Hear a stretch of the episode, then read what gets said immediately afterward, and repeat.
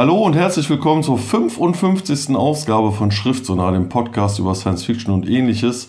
Mein Name ist FC Stoffel und ich bin nicht alleine in der Umlaufbahn um den Bücherplaneten, sondern habe Gäste dabei, nämlich der Patrick, hallo. Und der Ivo. Und ich habe euch heute mitgebracht von Kai Meier die Krone der Sterne, über das ich gerne sprechen würde. Ich habe dabei Ian MacDonald Luna.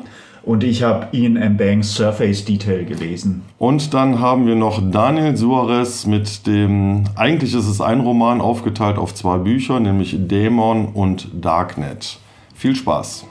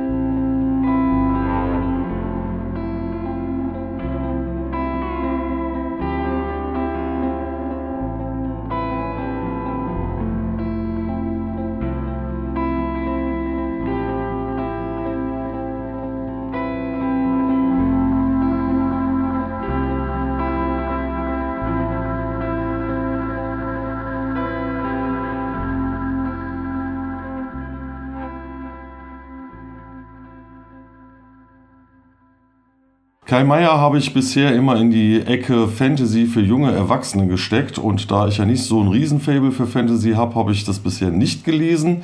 Äh, eine große Bildungslücke, ich weiß, aber jetzt hat er ein Buch geschrieben, was auch mit Science-Fiction-Elementen äh, durchsetzt ist und Ivo hat es gelesen und äh, ja, erzähl mal was dazu. Ja genau, bei mir war es genau das gleiche. Also ich hatte Kai Meier auch nie auf dem Radar als Fantasy-Autor. Ähm, jetzt hatte ich aber in der neuesten Fantastik, hat er, fantastisch heißt hat er ein Interview gegeben und da hat er folgenden Satz über sein neues Buch gesagt. Ich zitiere, die Krone der Sterne ist ein Roman für Leute, die beim Vorspann der klassischen Kampfstern Galactica Serie eine Gänsehaut bekommen. Und das war dann natürlich so der Schlüsselreiz, ja, der mich dann dazu bewogen hat, da jetzt sofort zu dem Buch zu greifen.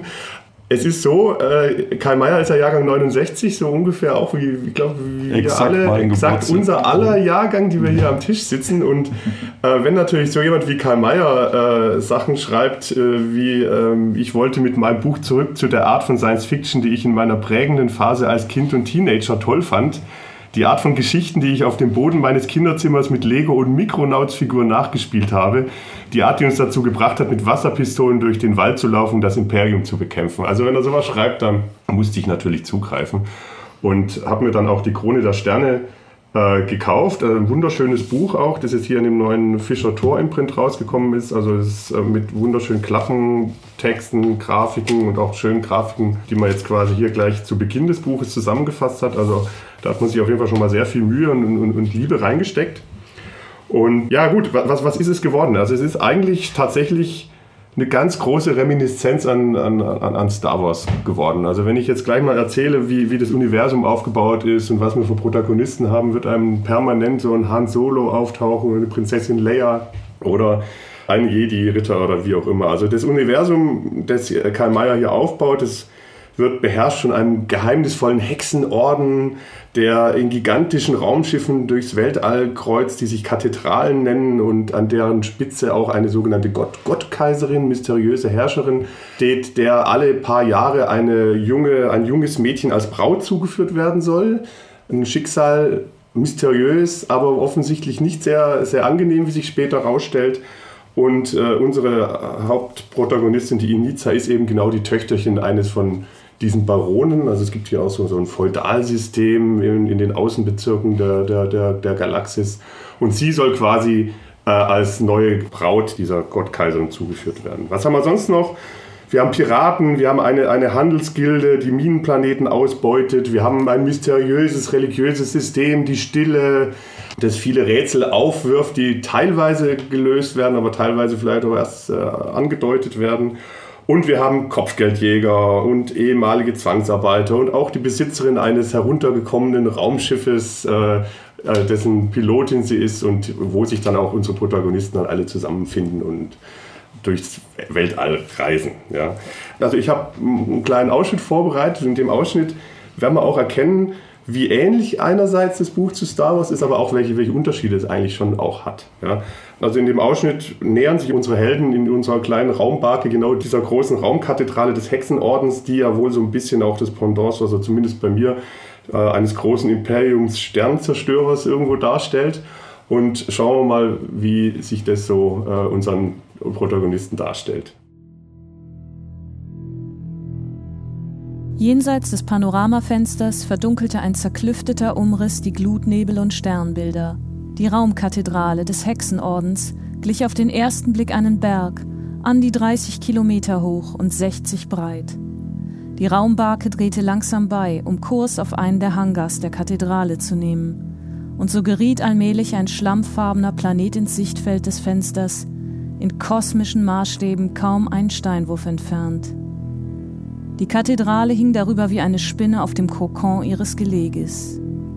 Das gigantische Flaggschiff des Ordens war annähernd pyramidenförmig, an der Basis breit, nach oben hin schmaler. Hoch über dem Labyrinth aus Aufbauten thronte ein majestätisches Mädchengesicht, das der Gottkaiserin. Vom Kinn bis zur Stirn maß es drei Kilometer. Die Augen starrten blicklos ins All hinaus, der Gesichtsausdruck war ernst und verschlossen. Wann genau dieses Antlitz auf den Kathedralen angebracht worden war, wusste in den Baronien niemand mehr, aber es musste viele Jahrhunderte her sein.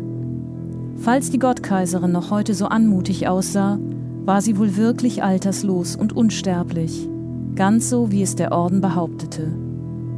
Die Schiffe, die als Basen der Kathedrale dienten, waren uralt. Vor tausend Jahren hatte der Orden der Kamastraka-Hexen den Maschinenherrscher bezwungen. Und seither schmückten sie die erbeuteten Raumfestungen mit diesen Kunstwerken, prunkvollen Zeugnissen ihres Größenwahns.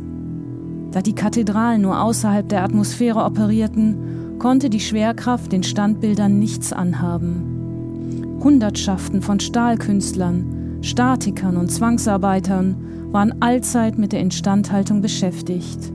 Selbst wenn die Kathedralen in den Hyperraum wechselten um die unvorstellbaren Entfernungen des Ordenreiches zu bewältigen, schwärmten die Reparaturkolonnen im Irrgarten der eisernen Canyons umher, besserten aus, korrigierten und errichteten neue Werke auf den alten. So standen kleinere Figuren auf den Schultern der Großen und weitere befanden sich auf den ihren. Weder zu Zeiten der Hegemonie noch unter der Herrschaft der Maschinen hatte es vergleichbare Maßlosigkeit gegeben. Niemand außerhalb des Ordens wusste, wie viele dieser Kathedralen existierten. Die Schätzungen schwankten zwischen 20 und 200. Sie allein konnten aus eigener Kraft den Hyperraum durchqueren und schienen da überall zugleich zu sein. In den Marken war mindestens ein halbes Dutzend stationiert, damit die mächtige Minengilde niemals vergaß, dass sie ihre Geschäfte nur der Duldung der Hexen verdankte. Soweit also der Ausschnitt aus Die Krone der Sterne, dem neuen Roman von Kai Meier. Und ähm, ich bin so hin und her gerissen, weil auf der einen Seite denke ich mir, das ist jetzt Kitsch as Kitsch kennen, süßer und bunter und äh, aufpoppender geht's ja eigentlich gar nicht. Auf der anderen Seite denke ich mir, boah, geil, das macht bestimmt Spaß zu lesen. Und äh, Jetzt wäre halt eben die Frage, ist, ist da unter dieser, dieser wahnsinnig opulenten Schicht von, von leicht verdaulichem Material, ist da noch was drunter? Ist es ein Buch, was sich vornehmlich an Jugendliche richtet, dem man vielleicht den Wüstenplaneten noch nicht zumuten mag? Äh, oder ähm, ist, es, äh, ist es einfach nur ein großer Spaß? Also für mich war es eigentlich ein großer Spaß. Zielgruppe mit Sicherheit kann man das einem Jugendlichen geben, der noch keinen Wüstenplanet lesen mag, auch so im Sinne eines Anfixens äh, an die, an die Science-Fiction-Literatur, wie vielleicht wir früher in dem gleichen Alter angefixt waren. Ja. Zweite Zielgruppe wären aber sicherlich auch wir, ja, weil das, was uns damals geprägt hat äh, und wie auch Karl Mayer, wie wir vorhin gehört haben, ja auch sein, sein die Popkultur äh, der damaligen Zeit ihn geprägt haben, haben wir eben genau den gleichen Spaß auch noch dran. Ja. Also ich weiß nicht, wie es euch ging, als wir den Star Wars Film angeguckt haben letztes Jahr. Ich bin drin gesessen und habe mir gedacht, ich komme mir vor, wie, als wäre ich wieder zwölf und mit der Begeisterung bin ich auch raus. Ähm, ich habe jetzt keinen zwölfjährigen Sohn, aber bin mir sicher, dem würde das genauso gefallen. Ja. Ich habe ja Star Wars 7 immer noch nicht gesehen und weiß auch gar nicht, ob ich es unbedingt muss. Jetzt wäre die Frage, ähm, wir haben ja äh, gerade im Zuge auch dieser Hugo-Nominierung, haben wir ja einen unglaublichen Diskurs, zumindest nehme ich ihn so wahr, über Diversity und äh, gerade diese Kaperung der Hugo-Nominierung durch diese ähm, äh, seltsamen äh, Puppies. Wie würdest du vor diesem Hintergrund der zum Teil revisionistischen Tendenzen diesen Roman einordnen? Also ich würde die Ernsthaftigkeit da auf jeden Fall rausnehmen. Also okay. das ist natürlich kein Roman, der jetzt ähm, irgendwelche äh, kritischen oder aktuellen Themen anspricht und oder, oder problematisieren möchte. Es ist einfach ein Riesenspaß. Also so gesehen könnte ich mir schon vorstellen, dass so ein so ein Papi den Roman schon auch find, gut findet, aber es muss ja im Umkehrschluss nicht heißen, dass das alles schlecht ist. Also mir hat es wirklich Spaß gemacht. Ja, es ist, äh, und das sollte auch der Ausschnitt zeigen, äh, es sind permanente Reminiszenzen an Star Wars. Man hat wirklich auch äh, Spaß auch dran zu gucken, ach, dieser, dieser Charakter, der entspricht jetzt dem und hier haben wir wieder die, die Raumkrake, die, die ich aus dieser Szene kenne und das Raumschiff fliegt dann auch durch die Hangars und knapp an sich schließenden Raumshots gerade noch so durch. Also es gibt so viele Szenen, wo man wirklich Spaß hat auch zu erkennen, wo, an was orientiert er sich da? Ja, es kommt mir mal so vor, wie, wie damals diese, diese 70er Jahre Italo-Trash-Filme, die ja dann auch im Zuge der, von Star Wars dann gedreht wurden, wo man irgendwo erkennt, die Elemente sind alle irgendwo von Star Wars übernommen, ja, aber es wurde halt was anderes zusammengemurkst. Der große Unterschied aber ist schon, jetzt zu den Italo-Trash, ja, dass das einfach schlechte Filme waren meistens, mhm. mhm. aber eher schon eigentlich wirklich was, was Schöneres draus macht. Er macht es ist eigentlich wie Star Wars eigentlich bloß schöner, viel liebevoller, viel opulenter, ja. Äh, es ist barock, also das ist auch das, was der, der Ausschnitt zeigen soll. Ähm, also so gesehen ein schöner, schöner Roman. Ja, was mir gerade spontan einfällt, als Star Wars rauskam, wurde er ja auch in Deutschland zumindest beworben mit ein Weltraummärchen. Ja. Und da das fällt mir gerade ein bei Kai Meier, weil das finde ich, das gefällt mir spontan schon gut, dass er halt eben Weltraum hat und Hexen. Mhm. So, das ist, äh, ist einfach super. Ja, genau. So, also, dass halt eben diese, diese märchenhaften Elemente äh, mit, mit, mit Science Fiction. Und würdest du sagen, es ist mehr Fantasy oder, oder äh, kommt schon, ist, ist der Betonung mehr auf Science Fiction? Also es ist genau wie, wie die Diskussion, ist Star Wars jetzt Science Fiction oder nicht, genauso müsste man da die Antwort haben. Es ist eigentlich ein großes Märchen mit, mit Weltraumelementen und äh, er verkauft es ja auch, also hinten auf dem Klappentext als Space Fantasy, ja.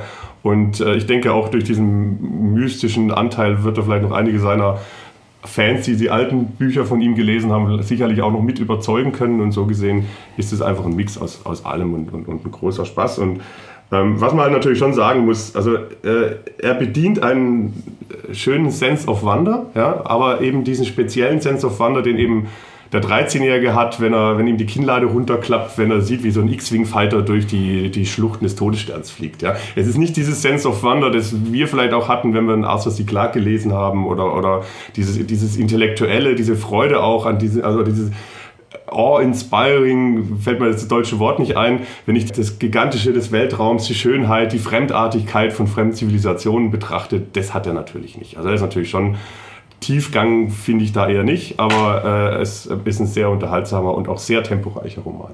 Ja, okay, so viel also dann dazu. Kai Meier, Die Krone der Sterne, erschien bei Fischer Thor.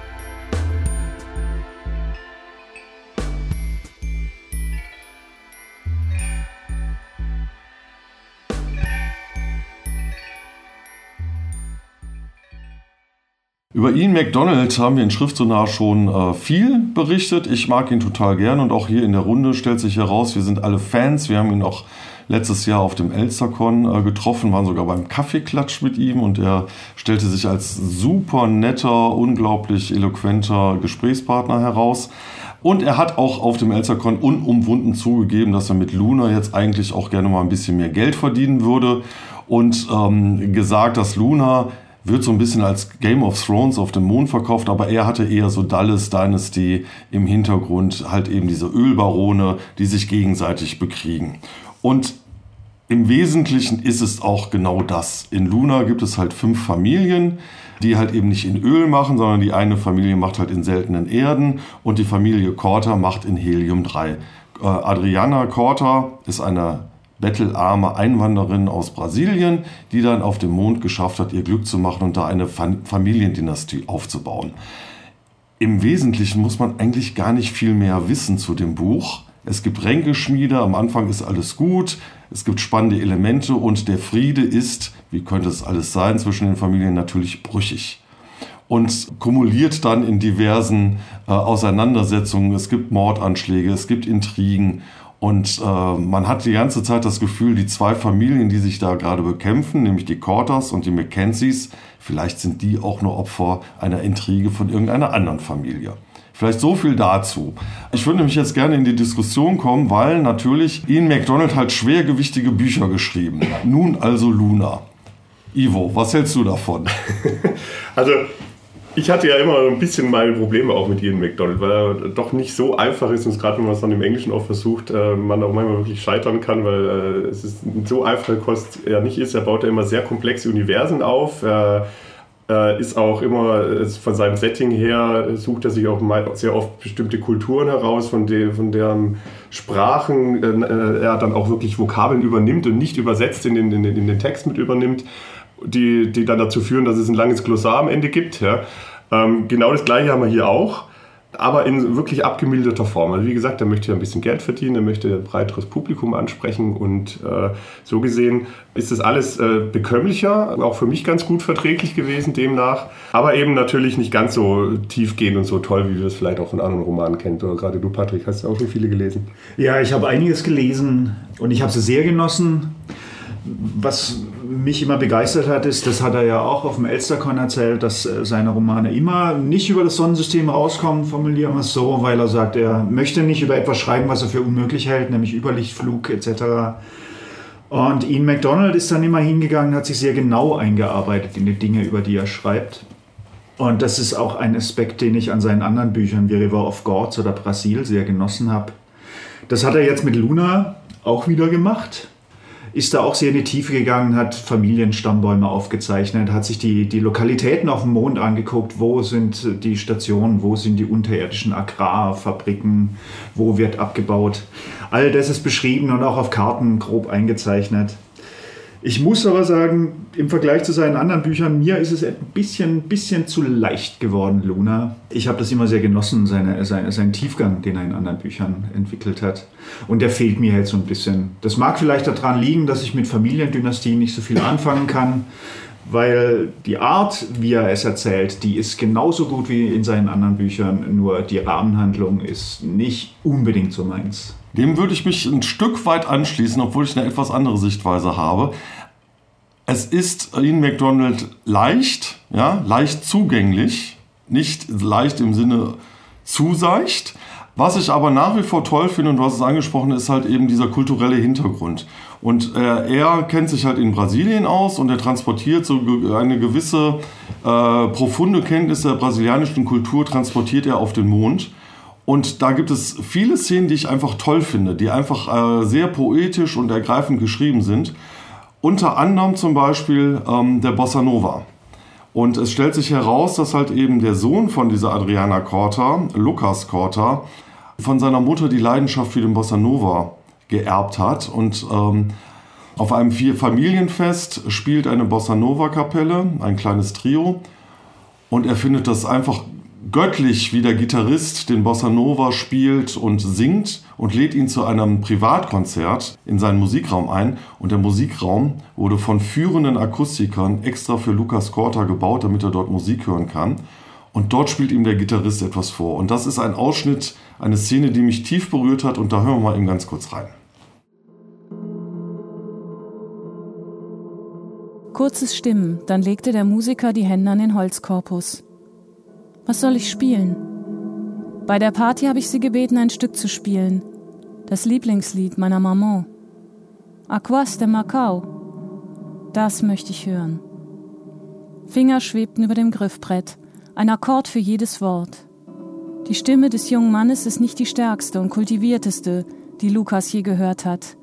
Eher ein intimes Wispern, als würde er nur für sich singen aber sie liebkost das Lied und verwandelt seinen Dialog in Bettgeflüster zwischen Sänger und Instrument. Stimme und Gitarre umschmeicheln den Beat, der zwischen ihnen verschwindet und nur die Unterhaltung zwischen Akkorden und Text übrig lässt. Lukas atmet flach. Alle seine Sinne sind so exakt gestimmt wie die Gitarre. Sie schwingen mit und harmonieren, sind völlig konzentriert auf den Musiker und sein Lied. Hier liegt die Seele der Sodade. Hier erwachen heilige Mysterien. Der Raum ist seine Kirche, sein Terraro. Es ist wie die Erfüllung aller Hoffnungen und Sehnsüchte. Jörg beendet den Song. Lukas fasst sich wieder. Eovim de Bahia? fragt er. Ein altes Stück von João Gilberto mit schwierigen Abwärtsakkordfolgen und einem herzzerreißenden Doppelschlag. Jörg nickt. Lua de sa Jorge, nada sera como antes, cravo de canela. All die alten Lieder, die seine Mutter aus dem grünen Brasilien mit zum Mond gebracht hat. Die Lieder seiner Kindheit, die Lieder über Buchten und Berge und Sonnenuntergänge, die er nie gesehen hat und nie sehen wird. Sie waren Keime von Schönheit, stark und traurig, in der grauen Hölle des Mondes. Lukas Korta hat schon als kleines Kind begriffen, dass er in der Hölle lebt. Und wer die Hölle verwandeln oder auch nur überleben will, muss sie beherrschen. Lukas spürt eine Träne auf der Wange. Soweit also der Ausschnitt aus Luna, dem neuen Roman von Ian MacDonald. Und natürlich gut, das ist sehr speziell. Ich spiele Gitarre, ich mag Bossa Nova. Diese Szene berührt mich, die ist, äh, trifft mich ins Herz. Und es gibt andere Szenen, die mir unglaublich toll in, in Luna gefallen. Äh, dazu vielleicht später noch, noch, noch mehr, aber es gibt natürlich auch Kritik. Und Ivo, du wolltest äh, etwas Kritisches anmerken. Ja, also was wir ja auch diskutiert hatten äh, auf dem äh, äh, Stammtisch der Science Fiction Freunde in Stuttgart, da hatten wir das Buch auch, im Lesezirkel gab es auch eine kontroverse Diskussion zu dem Thema ähm, gut, jetzt ist es tatsächlich ein Buch, das zwar Science Fiction heißt und auch in einer Science Fiction Welt aufgesetzt ist, aber es gibt eigentlich kein Science Fiction Thema, das wirklich die Handlung vorantreibt, äh, das, das einem hier zum Nachdenken bringt, sondern es äh, genauso wie jetzt Dallas eben in, in Dallas in Texas spielt und, und äh, Falkencrest in irgendwelchen Weinbergen spielt halt dieses Buch halt auf dem Mond. Aber die Handlungselemente könnten genauso gut eben auch jetzt hier in die Weinberge versetzt werden. Das wurde als, als Kritik äh, geäußert. Ich persönlich sage, ja gut, ist so, ja. Ähm, ich finde es aber auch schön, wenn jetzt, sagen wir mal, ähm, eine Handlung in einem Umfeld, allein noch in einem Umfeld stattfindet, das ich attraktiv finde. Deswegen fand ich das jetzt auch gar nicht so schlecht. Aber ähm, da muss man schon wissen, was man hier hat. Man hat hier keinen Science-Fiction-Roman, der jetzt hier wirklich äh, das Genre maximal ausreizt. Da, das entspricht im Wesentlichen auch meiner Kritik an dem Buch. Der Backdrop, der Mond selbst, kommt mir ein bisschen zu kurz. Äh, was ich gut wiederum fand und was ich gerne mehr gehabt hätte, war die Beschreibung der, der Traditionen und der Kultur, die sich auf diesem Mond herausbildet. Da hätte man wieder ein bisschen mehr Science Fiction noch reinbringen können das bemängle ich an dem Buch, das fehlt mir ein bisschen. Nichtsdestotrotz ist es ein Ian McDonald und ich mag Ian McDonald. Und ich werde mir auch den zweiten Band dann kaufen, wenn er rauskommt. Also ich muss sagen, mir hat das Buch unglaublich gut gefallen, aus dem einfachen Grund, weil ich es als das gelesen habe, was es ist. Ja, es ist ein anderer Ian McDonald. Ich wusste von Anfang an, es ist jetzt nicht Brasil oder River of Gods oder Necropolis, sondern es ist halt eben mehr so etwas leichter geschrieben. Und ich bin ein Freund des gehobenen Unterhaltungsromans, ja. Und wenn man mal diesen, diesen Marketing-Gag Game of Thrones auf dem Mond nimmt, ja, dann muss ich sagen, dass Ian McDonald ganz fantastisch verstanden hat, zwar die ähm, neuerdings geltenden Serienregeln einzuhalten, nämlich sprich Sex and Crime in ordentlicher Dosierung, aber die Sexszenen sind total originell. Es gibt nämlich keine einzige Sexszene, wo Mann und Frau miteinander zusammen sind. Und auch die Crime-Szenen sind unglaublich originell, denn da, wie da äh, aufeinander losgegangen wird, das hat schon was Eigenes und das hat mir gut gefallen. Unter anderem zum Beispiel, dass auf dem Mond Schusswaffen eigentlich geächtet sind, weil man natürlich in äh, einem Gebäude, was, äh, was halt eben nur ein, ein paar äh, Zentimeter von, vom Vakuum entfernt ist, am besten nicht rumschießt und sich da eine Kultur des Messerkampfs entwickelt hat. Was mir auch sehr gut gefallen hat, ist, dass es auf dem Mond eigentlich keine Gesetze gibt, sondern nur Vereinbarungen. Denn es ist ein durch und durch kapitalistisches System und alles ist verhandelbar. Und diese ganzen Elemente, so diese, diese Würze in dieser etwas seichten Soße, da, da ist schon ein bisschen Schärfe drin, die mir das Ganze doch sehr schmackhaft gemacht haben.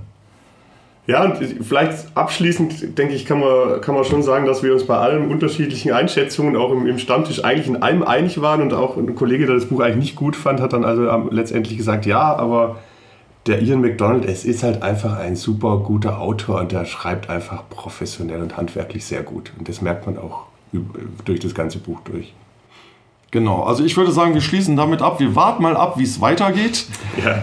Als Eröffnung einer hoffentlich nicht allzu langen Reihe, denn wir wollen ja irgendwann auch zu Ende kommen mit solchen Geschichten. So viel dazu. Ian McDonald, Luna, erschienen bei Heine.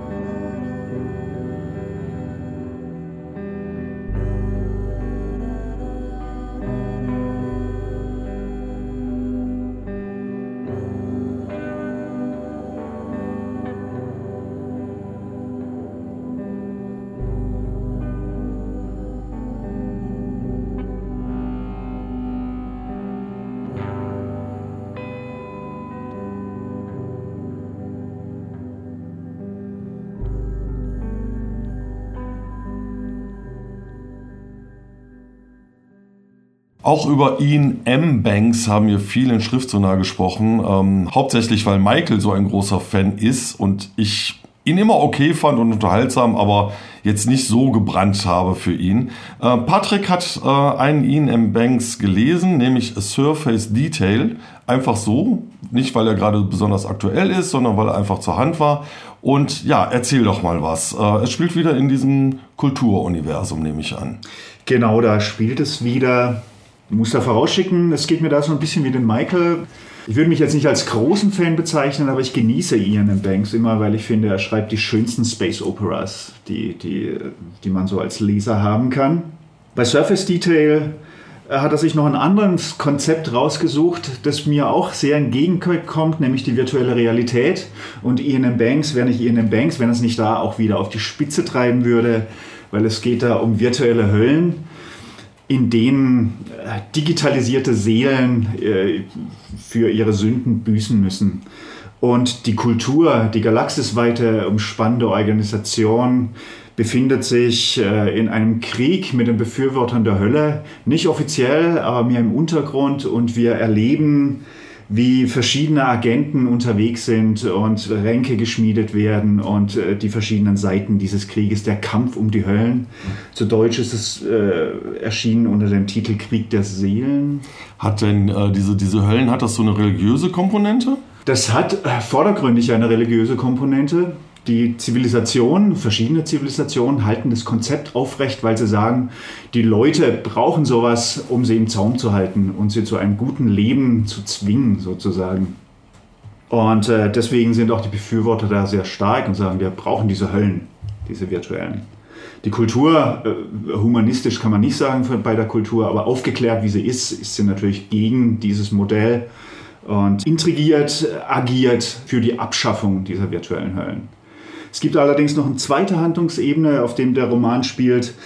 Es geht eigentlich auch um zwei wesentliche Personen. Das eine ist ein Industrieller auf einem Planeten, der gar nicht näher benannt wird, ein Software-Milliardär, der allerdings nicht so wie Bill Gates daherkommt, sondern eher wie so ein Bond-Bösewicht. Der ist Sklavenhalter, Vergewaltiger, Intrigant und mischt in diesem ganzen Krieg der um die Höllen mit.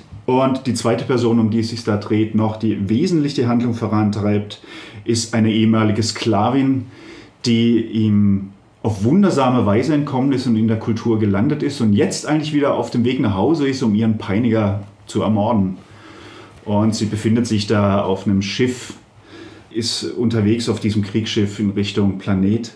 Da kommen wir dann zu einem Aspekt, den ich sehr genieße bei Ian M. Banks. Das ist die Idee seiner, seiner großen, durchs Weltall fahrenden Schiffe, dieser künstlichen Intelligenzen, die sich da durch die Galaxis bewegen und sich unterhalten und sich vor allen Dingen einfach merkwürdigste Namen geben. Wir werfen jetzt einmal in einem Ausschnitt einen kurzen Blick in dieses Schiff, wie es sich mit seiner, mit seiner nicht seiner Besatzung, aber seinem Gast unterhält. Well, happy fucking day, de Meissen said. He turned to Leditcher with a grin that extended into a broad smile. She looked at him. I have the feeling that what you think of as good news might not strike everybody else as being quite so smashing. Some nutters building a bunch of ships in the Tangarial disk, De sat back in the seat, staring at the module screen, still smiling. How is that good news? It's not, it's a fucking disaster, De said, waving his arms. This'll end in tears, mark my words. So stop smiling. I can't. There are natural. Okay, I can, the Avatar said, Turning to her with a look of such abject sadness, she instantly wanted to take him into her armor suited arms, pat his back, and reassure him everything will be all right. Even as Ledger realized quite how easily she was being manipulated, and started to feel furious at herself as well as the Mason, he dropped a sad look and went back to looking quite gloriously happy. I can help it, he admitted. I just don't want to help it. He waved his arms again. Come on! This avatar naturally recognizes my own emotional state and reflects it, unless I am deliberately trying to deceive. Would you rather I lied to you? Then what? Ledger asked, trying to keep her voice cold and not get caught up in the avatar's obvious enthusiasm, is making you smile about a disaster. Well, first, I didn't cause it. Nothing to do with me. Hands clean. Always a bonus. But it's looking clearer and clearer there's going to be some heavy fucking mess in hereabouts very shortly, and that's precisely what I'm built for. I'm going to get to strut my stuff. I'm going to get to be me, girlie. I tell you, I can't fucking wait. We are talking about a shooting war? she said. Well, yes, de Meissen exclaimed sounding borderline exasperated with her. He waved his arms again. He seemed to be doing this a lot, she noticed. And people are going to die. People? Very likely even ships. Soweit also der Ausschnitt aus A Surface Detail, einem Roman aus dem Kulturuniversum von Ian M. Banks. Und Ian M. Banks hat ja ein unglaubliches Opus hinterlassen. Und äh, meine Frage wäre jetzt, wie würdest du das in diesem Kulturuniversum einordnen? Ist es ein Must-Read, ein Nice-to-Read, ein nur für Fans Buch? Der Guardian hat ja in England kürzlich äh, die fünf Must-Reads aus dem Kulturuniversum aufgelistet. Da war Surface Detail nicht dabei. Ich persönlich würde es reinnehmen. Für mich ist es eins der Bücher gewesen, die ich am angenehmsten vom Leseerlebnis empfunden habe und die ich auch als am unterhaltsamsten in ihrer Handlung empfunden habe. Äh, es, ist, es sind halt zwei Sachen drin. Es ist, das eine ist, wir haben so diese Beschreibung der Hölle, die sehr, sehr düster ist und, und die Personen, die da agieren, sind alle sehr, sehr böse, ist ein sehr abgegriffener Begriff, aber er fasst es gut zusammen. Und auf der anderen Seite gibt es gibt es sehr lustige Stellen tatsächlich, wenn, wenn die Schiffe sich miteinander unterhalten oder interagieren, dann, dann, dann wird es auf eine sehr humorige Art und Weise von ihnen in Banks beschrieben. Das ist ja auch so ein bisschen, was in den, in den Büchern, zumindest die ich gelesen habe, so ein bisschen auch das Schöne an ihm, in Banks ist, dass, dass der Humor ja nicht zu kurz kommt. So ist es, ja. Das ist tatsächlich bei allen Büchern so. Bei dem ist es mir sehr deutlich in Erinnerung geblieben. Ich kann gar nicht sagen, ich kann es nicht festmachen an irgendwas, an irgendeiner bestimmten Stelle, aber es ist mir sehr, sehr eindrücklich geworden bei dem Surface Detail. Allerdings muss man auch sagen, wenn Ian M. Banks dann die Schiffe interagieren lässt, dann ist es sehr oft Comic Relief, aber es ist auch, es gibt eine sehr beeindruckende Stelle für mich, wo sich die Schiffe auch in einer Art virtuellem Raum treffen es ist egal, wo sie sich befinden in der Galaxis, sie treffen sich da und sie tauschen sich aus über das, was um sie herum passiert. Und das beschreibt ihnen Banks wiederum auf eine sehr äh, fremdartige und damit faszinierende Art und Weise. Und das ist eigentlich auch die Quintessenz für, von diesem Buch für mich. Die, die Einblicke, die man bekommt in eine sehr fremdartige Welt, die der Kultur und ihrer Bewohner, das macht dieses Buch und den ganzen, die ganzen Kulturromane für mich so, so toll und lesenswert. Ja, wunderbar. Also das sechste Must-Read von Ian M. Banks, wie wir jetzt erfahren haben. Surface Detail auf Deutsch. Wie heißt Krieg es? der Seelen bei Heine erschienen 2011. So viel dazu.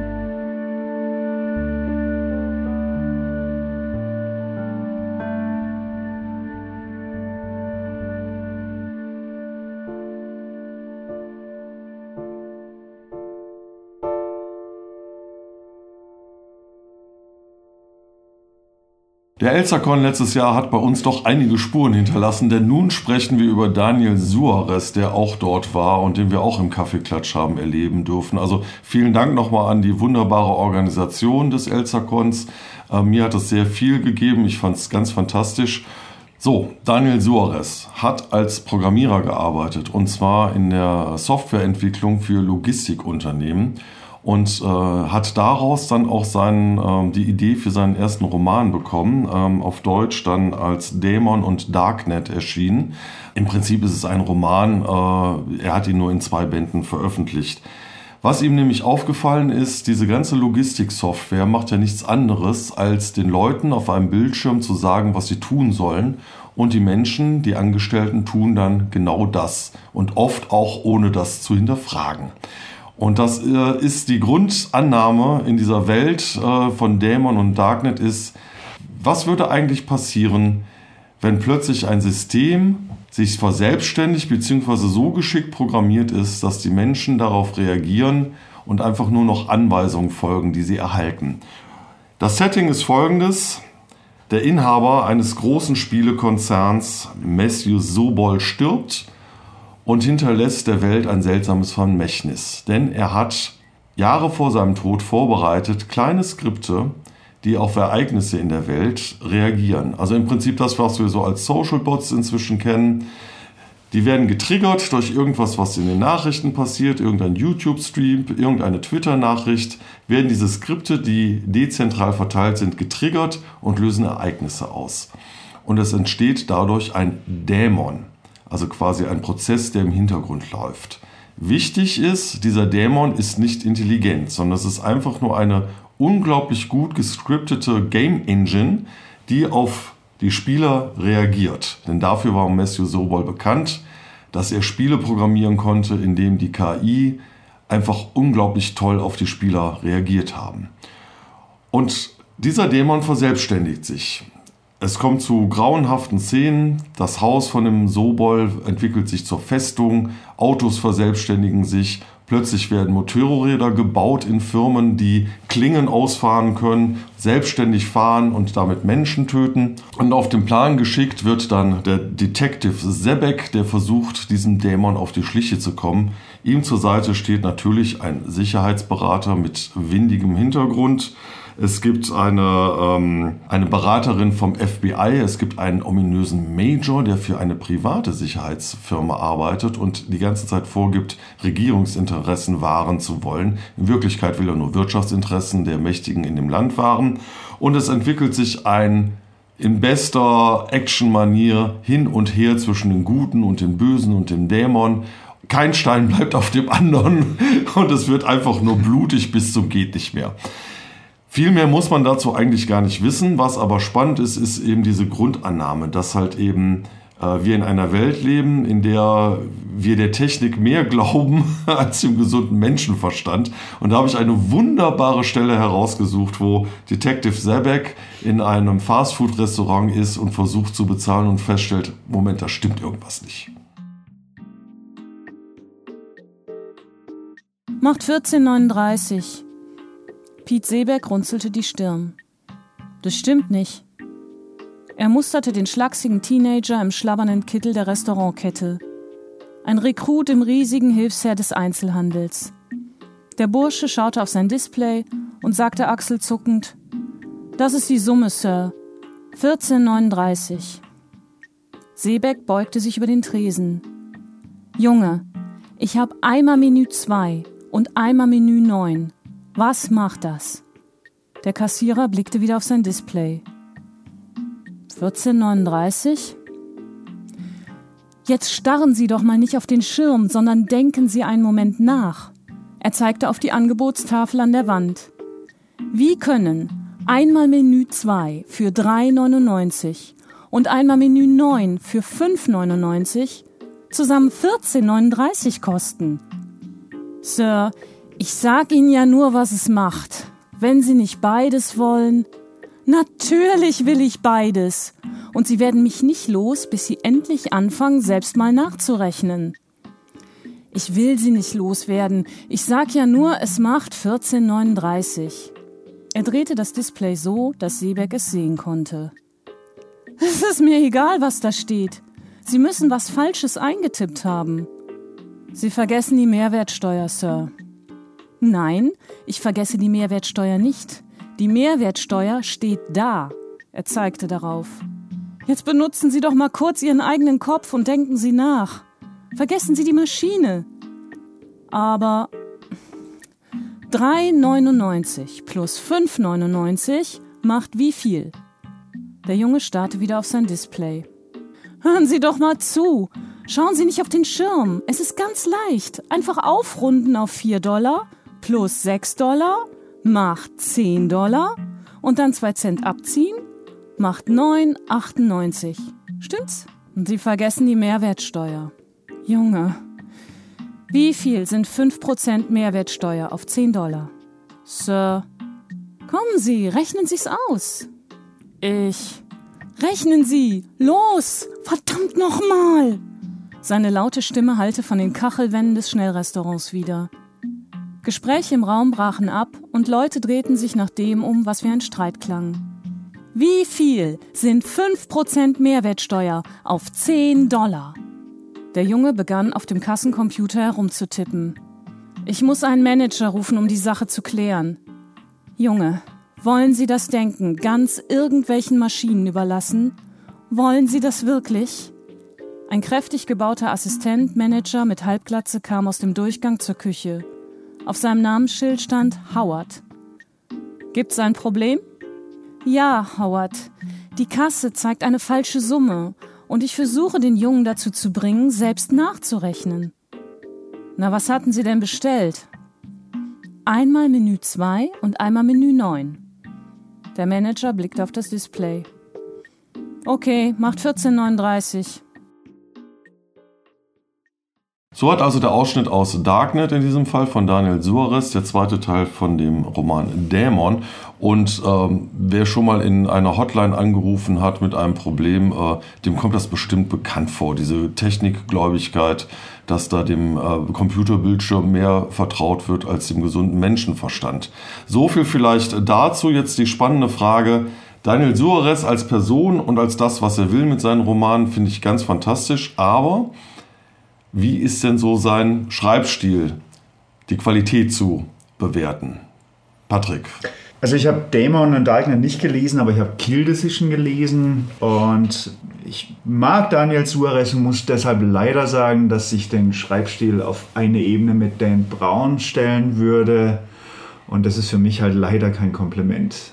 Ivo, was ja, meinst du dazu? Mir geht es eigentlich so ein bisschen ähnlich. Also ich habe zwei Romane gelesen und einen schon ein bisschen länger her und es bleibt bei mir eigentlich immer nur so hängen.